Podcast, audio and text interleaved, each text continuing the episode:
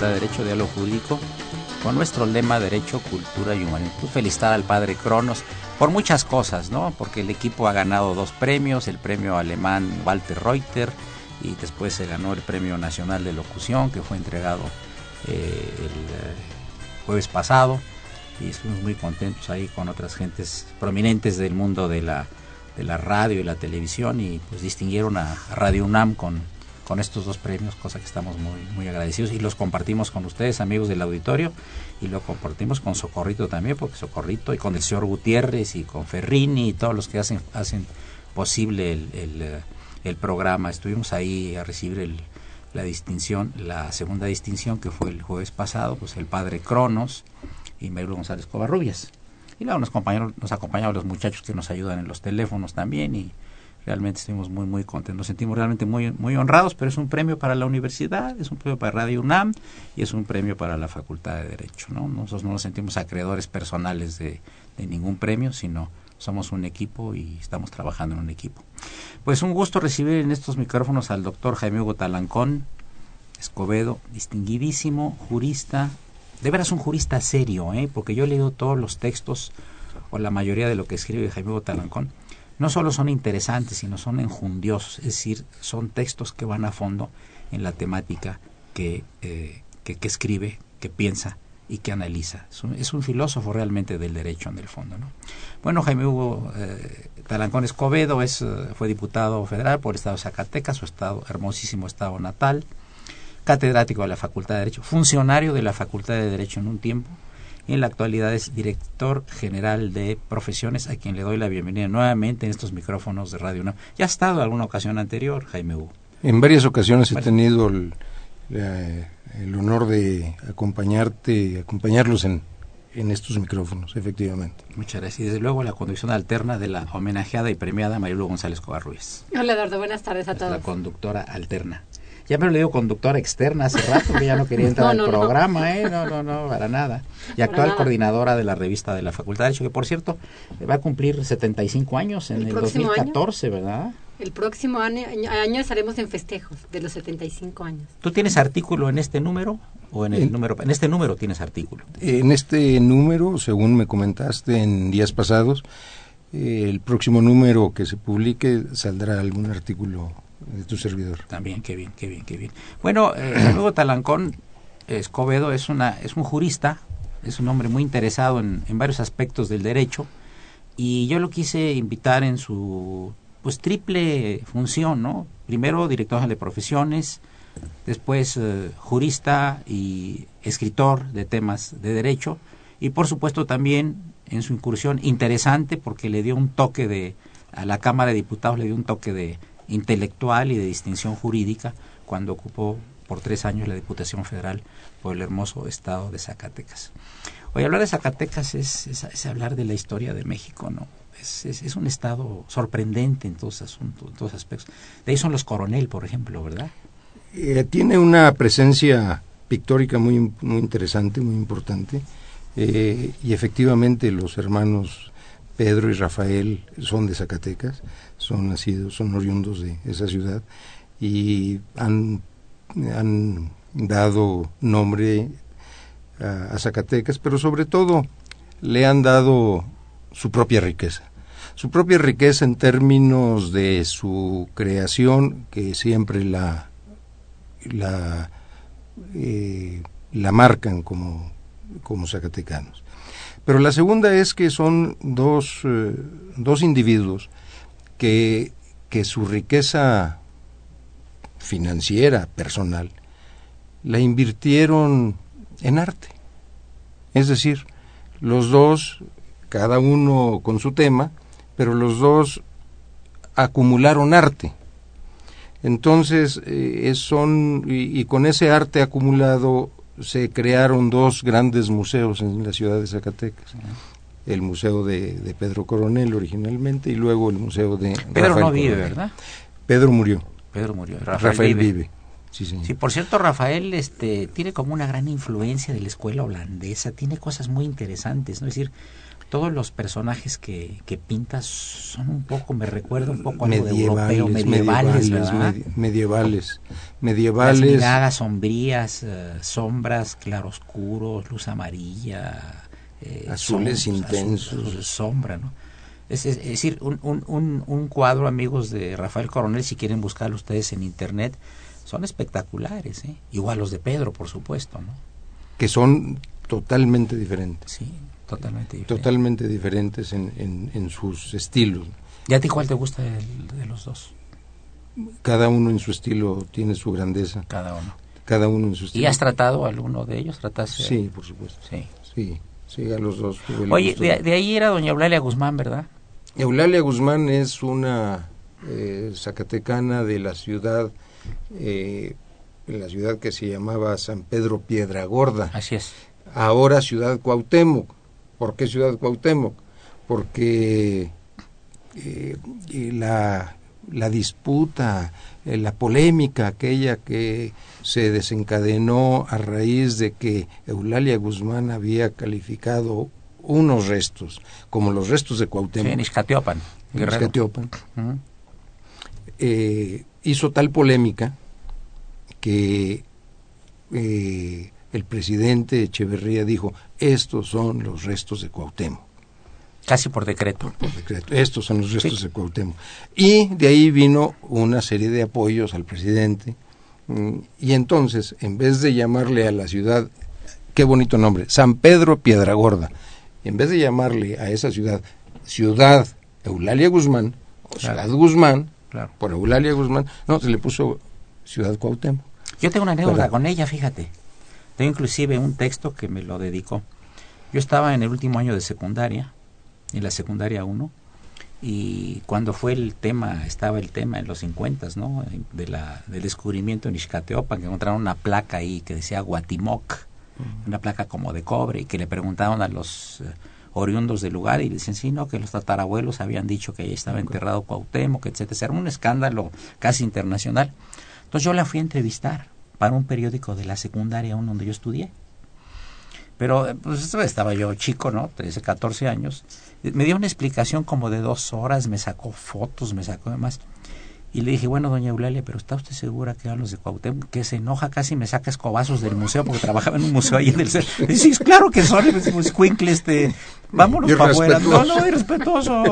Llamadas del auditorio. Sí, claro, les queremos recordar nuestros teléfonos en cabina 55 36 89 89 y Lada sin costo 01800 50 52 688. Oye, y en poesía López Velarde, ¿verdad? El de la suave patria, ¿verdad, maestro? López, eh, López Velarde eh, es eh, muy conocido como la poesía eh, épica que se llama La Suave Patria. Pero, pero esta poesía realmente es de las poesías que no, que no están dentro del género que López Velarde manejó y que es poco conocido por ella. López Velarde eh, eh, su gran pasión es la mujer. Su gran poesía es la admiración hacia la mujer.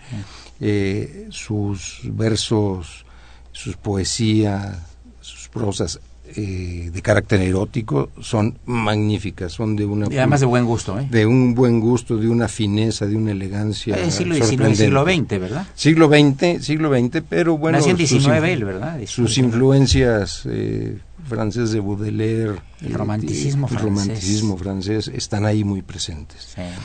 Eh, sin embargo, como era el gran poeta, muy conocido, muy reconocido, eh, el secretario de Educación Pública, para conmemorar los 400 años de la caída de la Gran Tenochtitlan, le encarga al poeta una poesía para festejar. Le, López Velarde dice, pero yo no manejo esa línea. ¿eh?".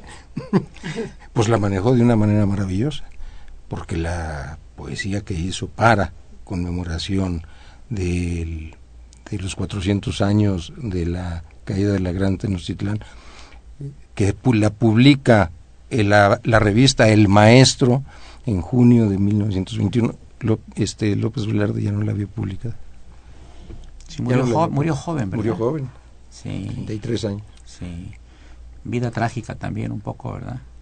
Eh, él él eh, eh, participa políticamente políticamente en Zacatecas eh, con aquel partido católico eh, él era una gente conservadora si, si lo queremos ver así pero también con una claridad de lo que sucedía en nuestro país y, y, y cuando Vasconcelos le pide esa poesía de la, la, suave patria, pues una poesía épica para el festejo. Él, él había escrito una prosa encantadora, de una, de una actualidad. Eh, Como la suave patria también, con lo del petróleo. Así es. Claro. Que se llama la Novedad de la Patria. Novedad de la Patria, y quien esté escuchando se los recomiendo. Novedad de la Patria como antecedente de de esta poesía suave. Pues como ya viene el padre Cronos con la guadaña para cortarnos la cabeza, quiero pedirte que nos leas La suave patria regresando del corte musical. Aquí lo tienes en internet, seguramente. ¿No lo tienes en internet? Pero te, te las de saber de memoria. seguramente. Vamos a locales. Y si no, amigos, seguimos con esto. Te recuerdo que se encuentra con nosotros el maestro, el doctor Jaime Hugo Talancón Escobedo eh, catedrático de la Facultad de Derecho, ex diputado federal y actual director general de profesiones. Estamos explorando, amigos, como ustedes ven, no el aspecto técnico, no el aspecto político, no el aspecto administrativo, sino estamos hablando con el hombre culto, el hombre culto, el universitario universal que es el doctor Jaime Hugo Talancón. Sigan, es el 860 es Radio UNAM. Gracias.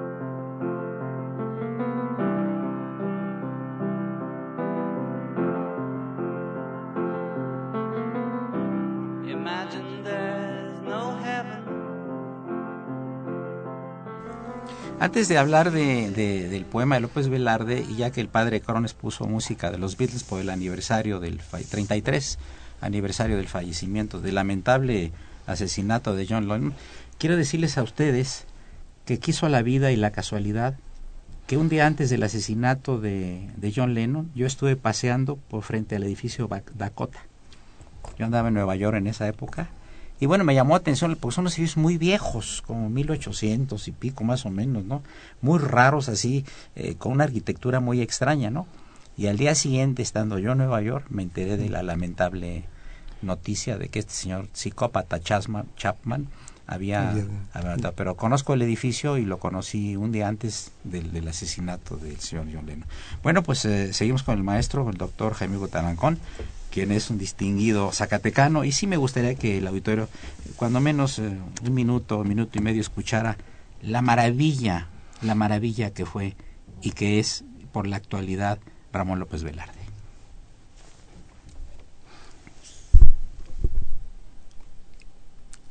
Yo que solo canté de la exquisita partitura del íntimo decoro, alzo hoy la voz a la mitad del foro, a la manera del tenor que imita la gutural modulación del bajo para cortar a la epopeya un gajo. Navegaré por las olas civiles con remos que no pesan, porque van como los brazos del correo Chuan que remaba la mancha con fusiles. Diré con una épica sordina, la patria es impecable y diamantina.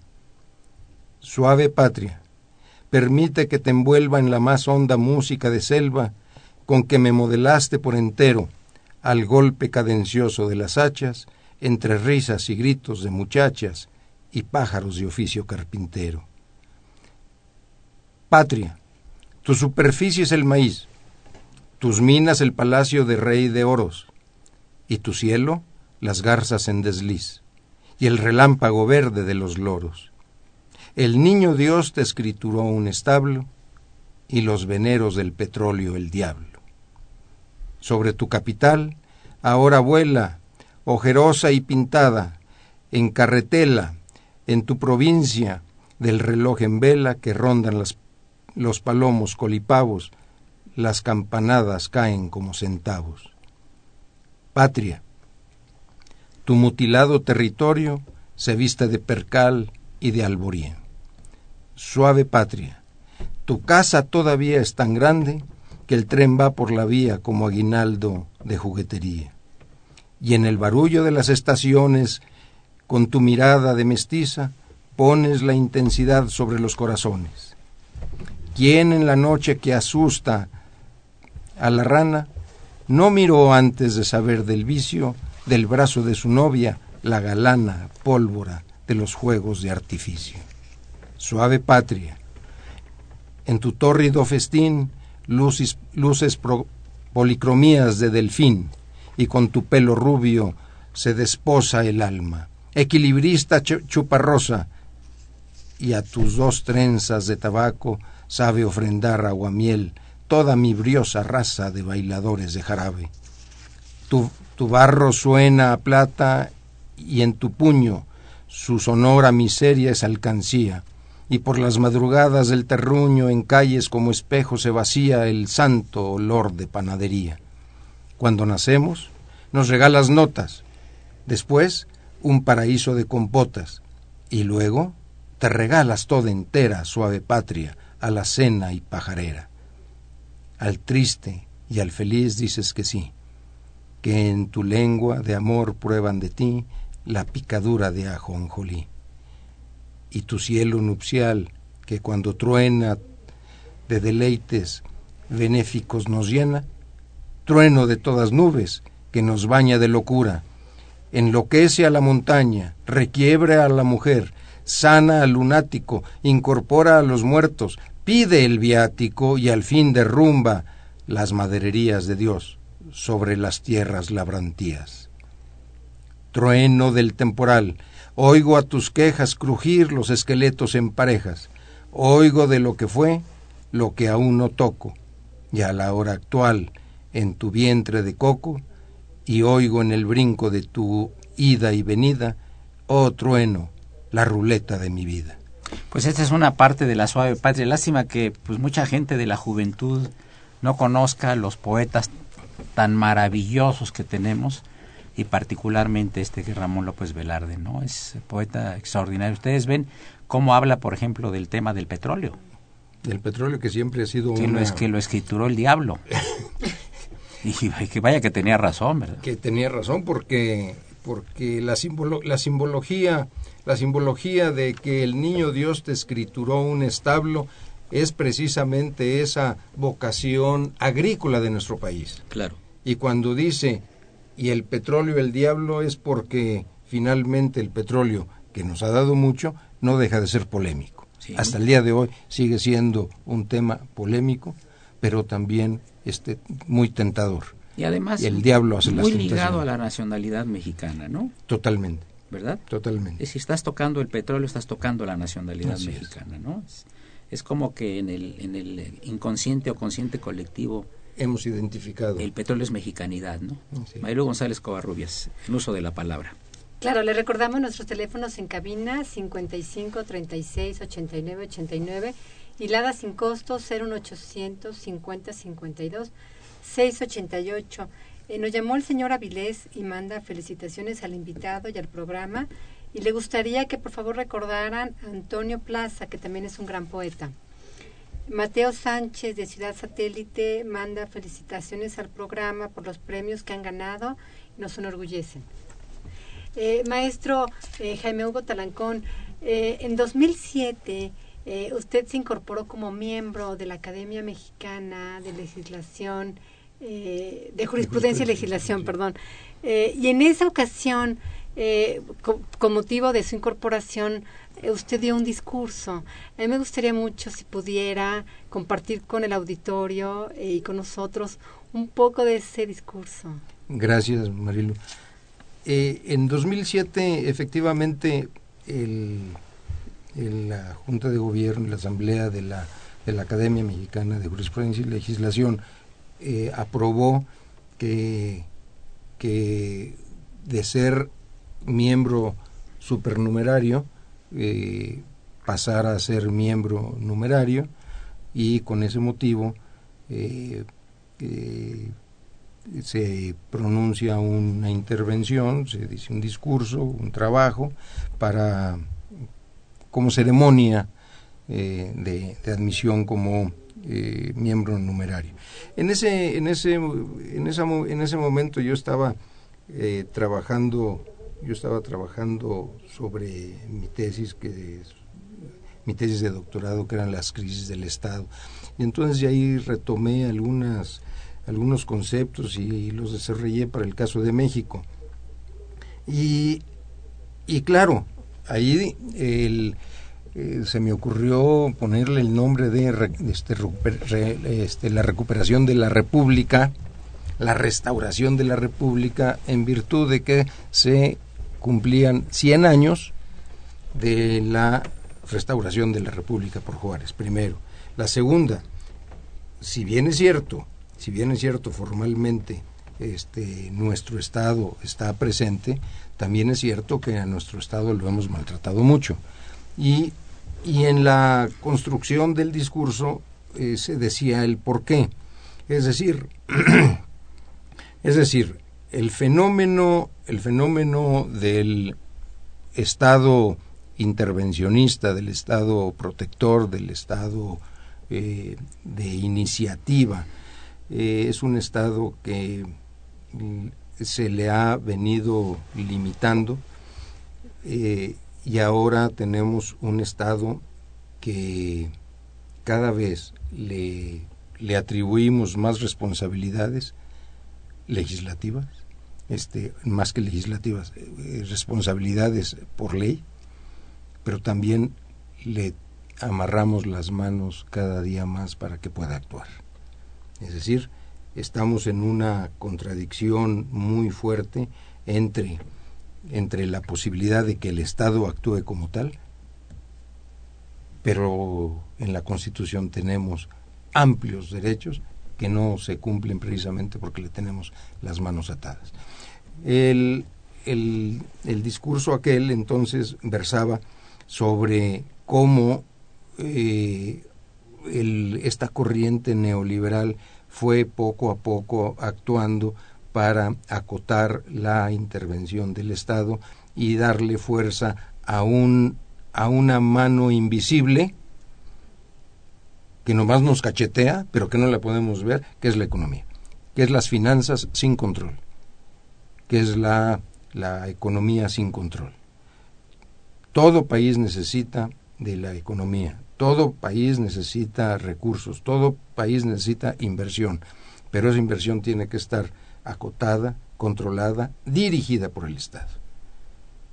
Porque porque la economía tiene una función fundamental que cumplir, que es el, la calidad de vida de todos los mexicanos. Y en este sentido, bueno, pues hoy por hoy tenemos muchas fallas, tenemos muchos desequilibrios y la restauración de la República iba enfocado pues a que a través de un de un estado fuerte, porque tiene una ciudadanía fuerte, porque es una ciudadanía educada, tendríamos que llegar a un equilibrio eh, de, de calidad de vida, de calidad de participación cívica y por tanto un Estado restaurado. Yo quisiera que ahorita después del corte comercial que ya viene, ya le viene el par de coronos con la guadaña, recordarnos las cabezas, este, eh, platiquemos un poquito sobre nuestra constitución, y cómo le hemos fallado a la Constitución, porque la Constitución es un monumento jurídico excepcional internacionalmente hablando, tanto la de 57 como la de 17, son excepcionales realmente. La de 17 con esa avanzada de derechos sociales inusitados en todo el mundo, ¿verdad? Y que fue realmente la primera en, en señalaros en su, en, su, en su texto. Y cómo siempre decimos que la Constitución es una maravilla jurídica, pero como decimos también que los mexicanos no estamos quizá a la altura de la constitución que tenemos. Regresamos en un minuto y le recordamos que se encuentra el doctor Jaime Hugo Talancón, eh, Escobedo, exdiputado federal por Estado de Zacatecas, catedrático de la Facultad de Derecho y actual director general de profesiones. Y por supuesto la conductora alterna que se encuentra con nosotros, Marilu González Covarrubias. Soy Eduardo Luis Fejer, es el 860. Continúen en esta sintonía.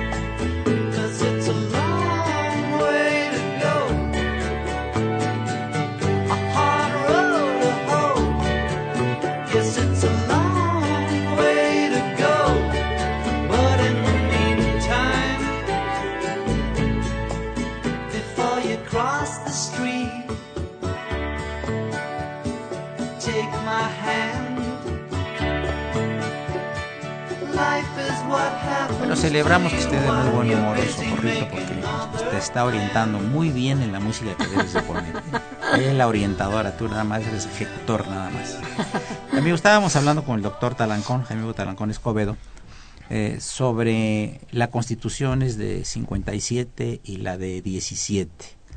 Ambas realmente parteaguas para un país que después de tanta turbulencia política como la hubo a partir de la, de la independencia, que fue un problema porque pues eh, tenía muchísimos altibajos, la participación del señor Santana, once veces presidente de la República, y subían presidentes y bajaban, y habían dos presidentes, y que el pacto de Tacubaya, que estaba Zuluaga, y que como un forti, y el que viene a poner el orden es el presidente Juárez, definitivamente, viene a poner un orden, además un orden estrictamente jurídico. Eh, yo recuerdo también, y lo hablo con los alumnos, pues eh, como la molestia que hubo en el Vaticano, ¿verdad? Por, por la constitución del 57, como las cartas que mandaba Pío IX, ¿verdad? Al respecto, ¿no?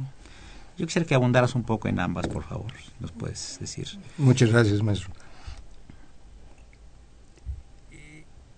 La, Constitución de 1857 y la Constitución de 1917 coinciden en varias cosas, entre otras y muy importantes que las dos eh, surgen después de un movimiento armado, un movimiento armado interno que viene a dar fin a una época. La de 1857, a toda la época fluctuante de inestabilidad, donde eh, de 24 a 55 que se, que se eh, promulga o se, eh, o se lanza el plan de Ayutla por Juan Álvarez, habían había eh, un personaje, había sido 11 veces presidente, se habían hecho 47 planes, se habían hecho 15 asonadas, pero sobre todo habíamos perdido más de medio territorio más de medio territorio. Y con esta inestabilidad permanente que teníamos y con la y con eh, el lanzamiento del plan de Ayutla finalmente se promulga la Constitución de 57 que somete a un poder que había sido factor de inestabilidad permanente lo somete a la fuerza del Estado, que era este, la Iglesia Católica. Pero las cosas no pararon ahí, sino que después de 1857 tuvo que venir una guerra interna y luego una guerra externa. Es decir, este, unos años eh, largos todavía de inestabilidad para poder someter finalmente a los poderes fácticos a la línea de la que marcaba la Constitución de 1857 y del Estado mexicano, de la restauración de la, de la República.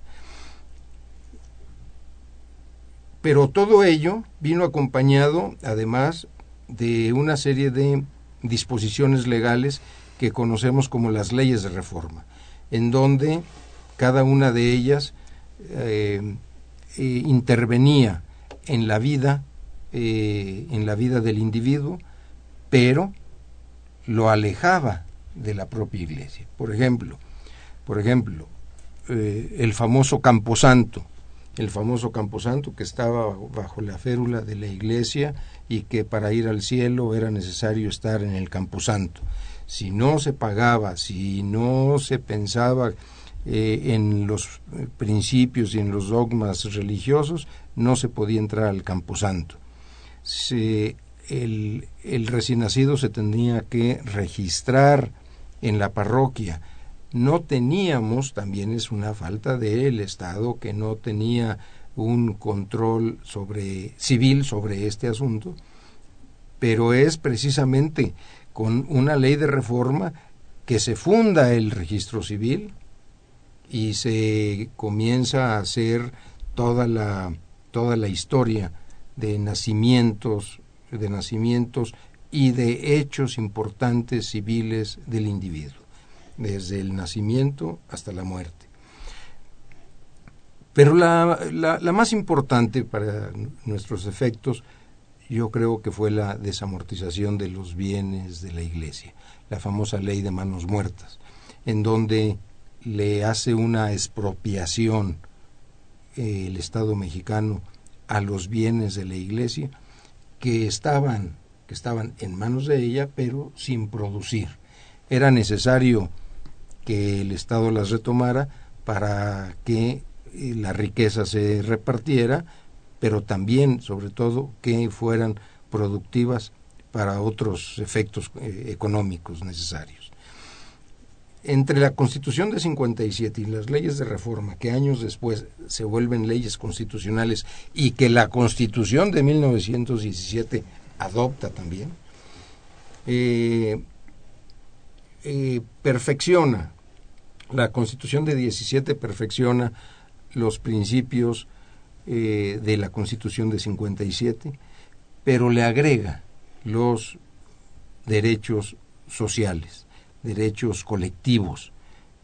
Y los los grandes manifestaciones de estos derechos sociales los tenemos en el artículo tercero con la educación, en el artículo 27 con el tratamiento de la, del, territorio, de la tierra, del subsuelo, eh, el artículo 28, el artículo 123, que es la, el reconocimiento eh, de los derechos de los trabajadores, pero sobre todo, y cosa muy importante, el derecho que tiene el trabajador del ejercicio de la fuerza para defender sus derechos, como es el derecho de huelga.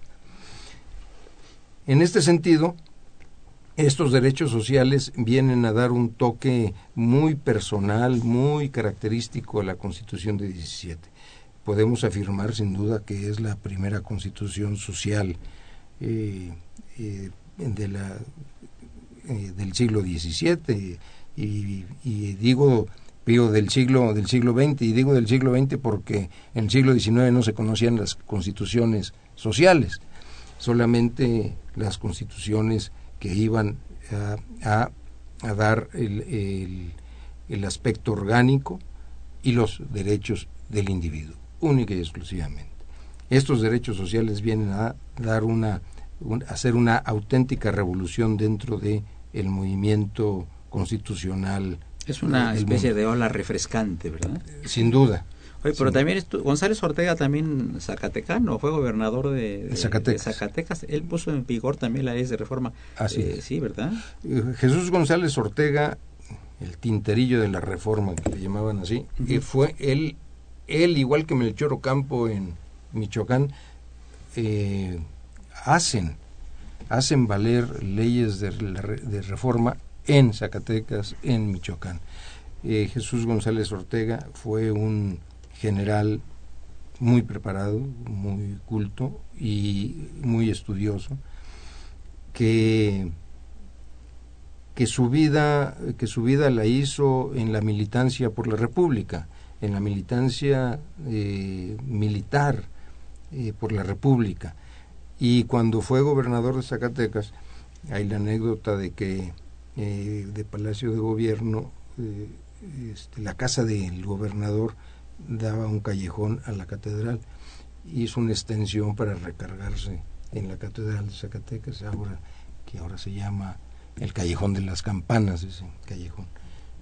Entonces la leyenda dice que él mandó hacer ese puente primero para extender su casa por la parte de arriba, pero la segunda era para recargarse en la iglesia, para saber que el poder el poder civil estaba por encima del poder. Una cosa de tipo simbólico, ¿verdad? Tipo simbólico. Ahora, yo fíjate, yo, eh, Marilu y amigos del auditorio, y también, este querido Jaime yo cuando platico sobre estos temas con los alumnos en clase, en realidad eh, no son leyes que vayan contra la religión.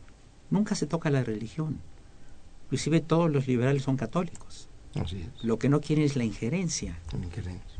del clero en las cuestiones políticas. Así es. Es decir, todos los liberales en que encabezados por Juárez, pero con sus grandes pensadores. Sí, Eh, todos, todos tenían una convicción religiosa, Claro, pero también estaban convencidos de que lo religioso es lo íntimo, es lo personal, es lo, lo familiar, y en donde el Estado no puede intervenir para que una persona piense en un Dios o en otro, para que la religión se concrete a la vida que le compete, a la vida de la salvación de las almas o de los principios religiosos que, que, que propongan o que defiendan, pero que el Estado y la Iglesia no tienen nada que ver. Hay una anécdota también, inclusive, que una de las hijas de Juárez se quería casar por lo civil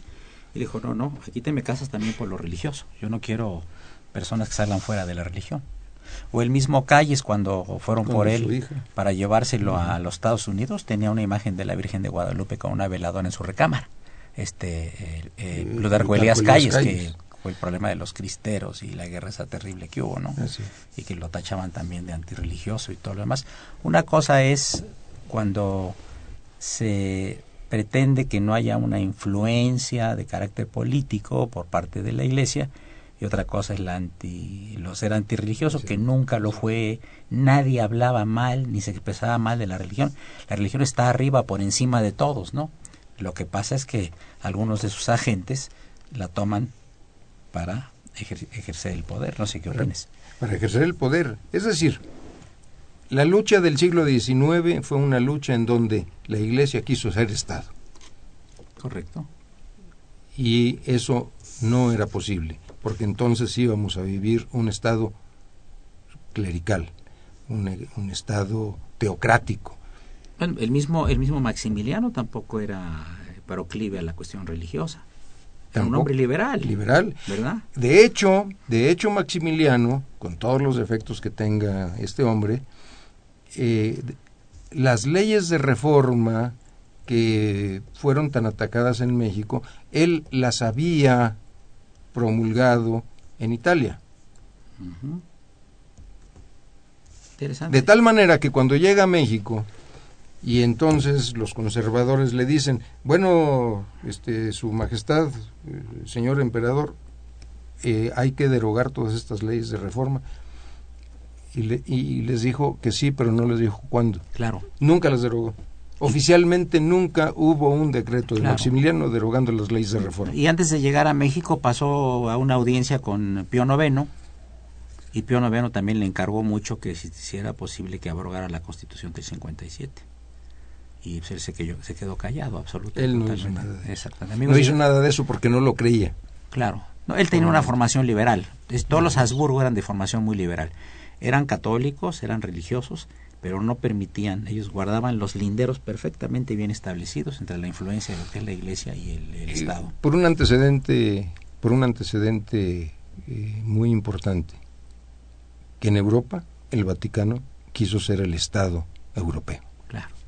Amigos, llegamos a la penúltima parte del programa. Les recordamos que estamos platicando muy sabrosamente con el doctor Jaime Hugo Talancón. Estamos en los micrófonos, aparte de su servidor, Mailu González Covarrubios. Es el 860, continúen, gracias.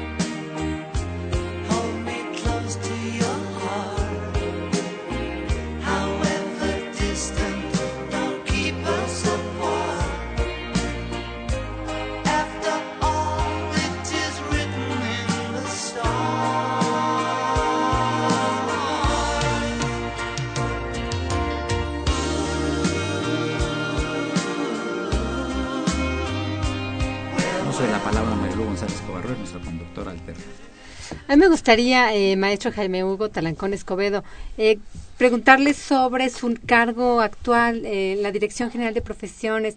¿Podría eh, compartirnos un poco eh, qué hace la dirección?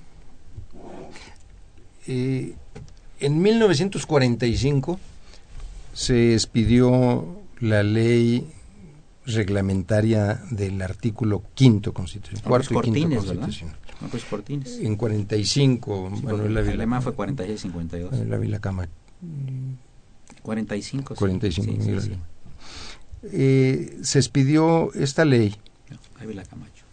esta ley de, de profesiones con la búsqueda de, de que el Estado vigilara todas aquellas profesiones que tienen que ver con la vida, con el patrimonio, con la seguridad eh, y con la salud.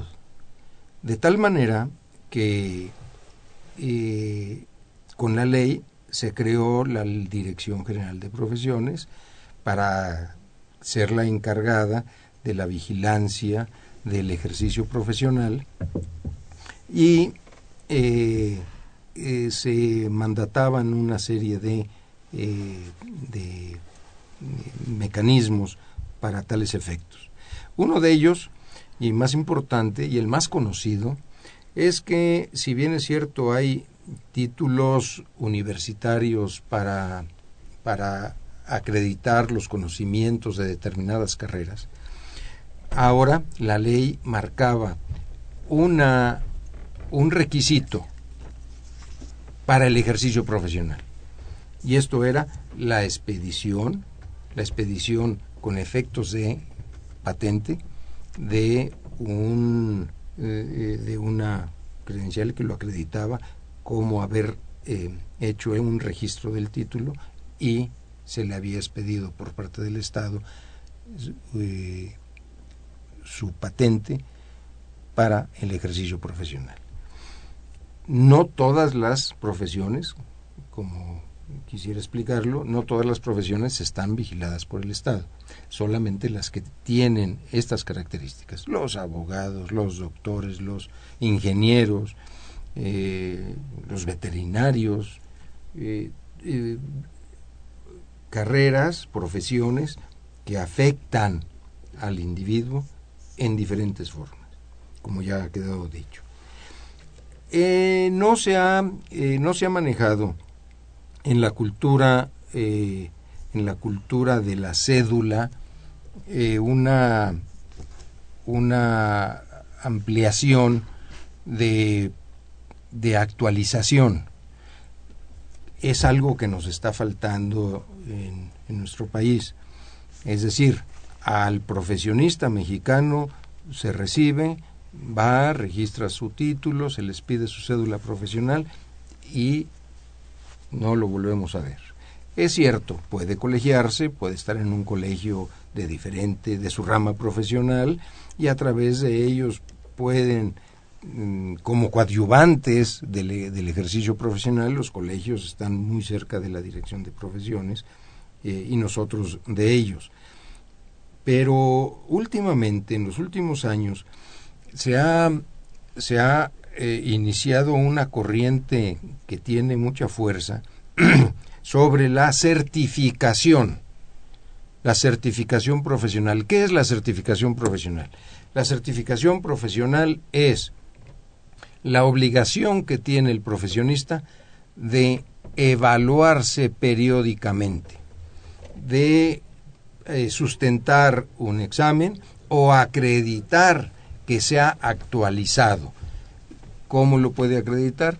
Lo puede acreditar a través de la academia, a través de artículos publicados, a través de conferencias, a través de participaciones en mesas redondas, pero sobre todo con un, con un examen que una entidad acreditada le aplica.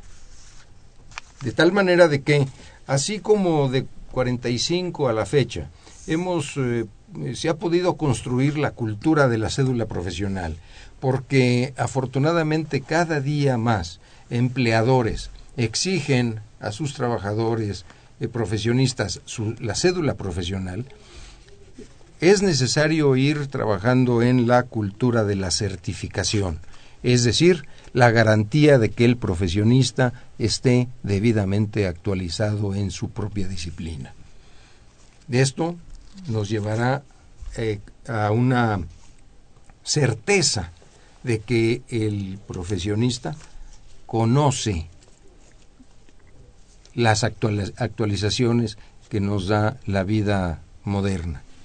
Un profesionista, como un médico que no está actualizado, pues eh, está calculado que, que en dos, tres años está fuera del mercado, está fuera de los conocimientos que se están generando.